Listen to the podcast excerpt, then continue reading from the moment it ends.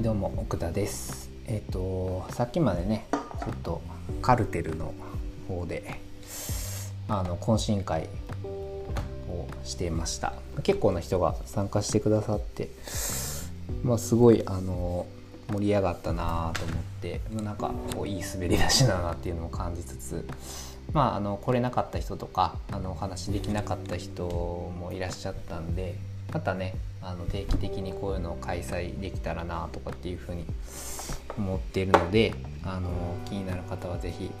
来てみてほしいなと思います。えーと、で今日話すことなんですけど、えーと、アイデアが湧く瞬間っていうのをなんか以前もちょっとツイートした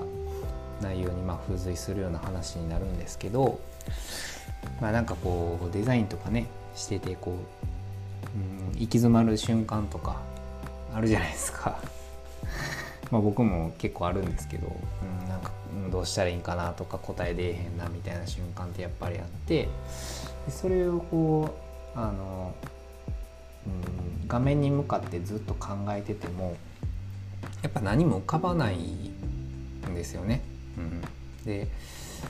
まあそういう時にこうどうしたらいいかっていうとやっぱりこう、まあ、一回捨ててみるとか一回こう離れてみるとか気分変えたりとか視点変えてみるっていうのがすごく大事で、まあ、僕も本当にリアルに、えーと、お散歩しに行ったりするんですね。外ちょっとお散歩して 気分転換してでまたこう戻ってきて画面に向かった時になんかちょっと新たな発想が生まれたりとか、まあ、一回寝かして、えー、寝て次の日見た時にまた新たな発想になってたりっていうのがあるなと思ってで結構これってそのあのどんなことにもこう通ずるなと思った話があったんでちょっとその話をしたいんですけどあの、まあ、僕音楽をね若い頃やってて、まあ、自分で曲書いてたんですけどなんかこういざ、え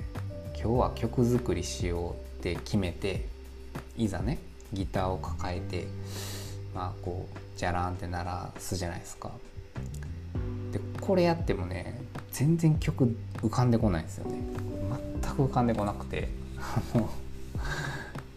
まあ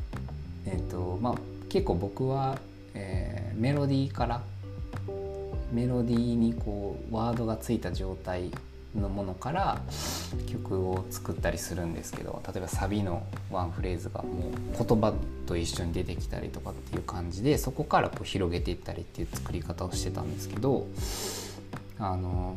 全然出てこないですよね。でまあ一日潰れるなんてことはもうザラでで逆にじゃあどういう時に曲が浮かぶかっていうと例えば、えーとまあ、当時アルバイトしてた時にその、ね、コンビニのアルバイトしてて自転車でね通勤してたんですよ。でその帰り道とかこう自転車こいでる時とかに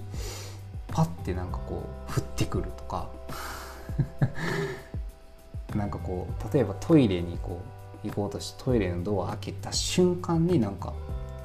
パッて降ってくるみたいなでそれをちゃんと記憶しとくとか記録しておいてまた改めて聞いた時にあこれちょっと曲にできるなみたいなのを広げていくみたいなのが一番、まあ、自分にとってはこう、えー、曲作りしやすかったまあ、うん、イメージ、まあ、記憶なんですよね。で、まあ、やっぱりあのずっとこう同じ姿勢で同じことしてるとなんか新しい発想には多分ならなくてなんかこう普段